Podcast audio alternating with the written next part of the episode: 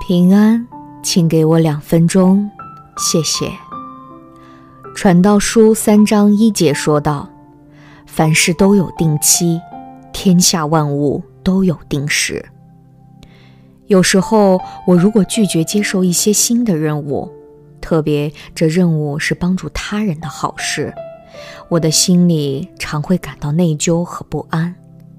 也许你也有这样的经历。当然，我们或许有足够的理由要谨慎地选择对事情的优先次序，但我们可能还是会因为拒绝付出更多而感到内疚，或是觉得自己好像缺乏信心。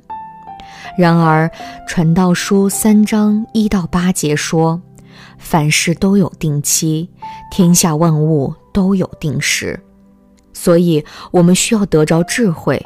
晓得天下的万事和万物，包括人生和大自然，都有一个特定的时间和规律。你或许即将结婚，或初次为人父母；或许你将离开学校进入职场，或者从全职转为退休。当我们从人生的一个阶段进入另一个阶段时，对许多事情的优先次序也随之改变。我们过去一直在做的事，现在也许要放在一旁，专心于不同的事物。当生活环境改变，责任也会不同。那么，我们就必须有智慧地分辨，自己该承担的责任是什么，该专注的是什么。无论做什么，我们都要努力寻求为荣耀上帝而行。在箴言三章六节中，上帝应许。当我们在一切所行的事上都认定上帝，他必指引我们该行的路。